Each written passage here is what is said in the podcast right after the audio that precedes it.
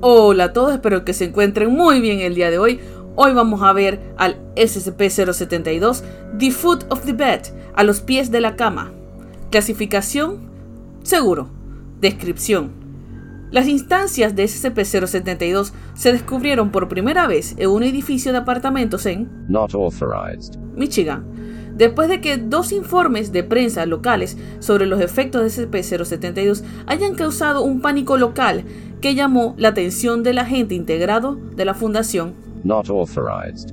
SCP-072 es una proyección sombría y traslúcida que se asemeja a una mano de 0.9 metros de largo con dedos que se estrechan en punta afilada. Registrar en detalle a SCP-072 es difícil, ya que no se manifiesta en niveles de luz por encima de 5 lux. Las instancias de SCP-072 solo se han manifestado cuando un humano, en adelante denominado el sujeto, entra en sueño REM, mientras que se encuentra en una cama infectada por SCP-072 y deja un pie o los pies expuestos al aire. Si se cumplen estas condiciones, SCP-072 emergerá de los pies de la cama y aparentemente utilizará su dedo índice para tocar el pie del sujeto hasta que éste despierte. Los sujetos han informado que en este punto no fueron capaces de moverse con síntomas similares a la parálisis del sueño. Esto continúa siempre que SCP-072 sea visible. SCP-072 entonces utilizará sus dedos puntiagudos para cortar porciones de carne de las partes expuestas del pie o los pies del sujeto. Volverá dentro de la cama entre cada remoción, emergiendo sin el material recogido.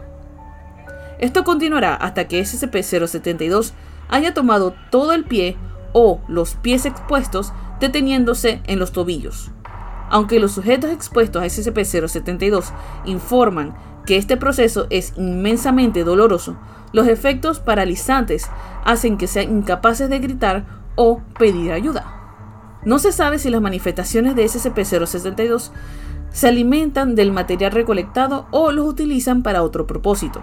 Siempre y cuando las heridas se traten adecuadamente, los efectos de SCP-072 no son fatales, pero se ha observado que causan daños psicológicos en el futuro relacionados con dormir. También hay un efecto secundario. Toda cama dentro de un radio de aproximadamente 10 metros de otra donde se manifieste el efecto de SCP-072 también acogerá una instancia de este. La destrucción de una cama afectada por SCP-072 revela que no hay materiales anómalos y ningún rastro de material biológico retirado a los sujetos. Anexo. Lista de objetos SCP-072 conocidos. SCP-072 1, 2 y 3, recuperadas del complejo original de apartamentos, tres camas de tamaño doble que se encontraban a 10 metros una de la otra. SCP-072 4, una cama matrimonial con dosel contaminada durante la época en que SCP-072 estaba en el sitio Not authorized. de tenencia temporal de objetos anómalos. SCP-072 5, un saco de dormir con fondo recortado introducido en SCP-072-1 para realizar pruebas. Cuando D-2191 entró en sueño REM en el objeto, Not authorized.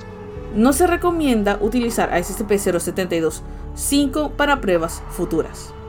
SCP-072-6 y 7 camas introducidas en SCP-072-2 y posteriormente destruidas para examinarlas. Restos de SCP-072, 6 y 7 no parecen afectados, pero han de estar contenidos hasta que nuevos estudios puedan ser completados. Procedimiento especial de contención. Todas las instancias conocidas de SCP-072 deben estar contenidas en una celda de 3.5 por 4 metros. Está permitido el acceso solo durante los procedimientos de prueba autorizados. Sin la aprobación previa de la Fundación del investigador principal, ningún material creado con el propósito de ser utilizado para dormir debe ser introducido en un radio de 15 metros alrededor de la celda. Bueno chicos, yo creo que eso sería todo por hoy. Tenemos a un SCP bastante interesante. Solo les puedo dar un consejo. Hoy no duerman con los pies fuera de la sábana. Eso sería todo. Nos vemos en el próximo. Chao.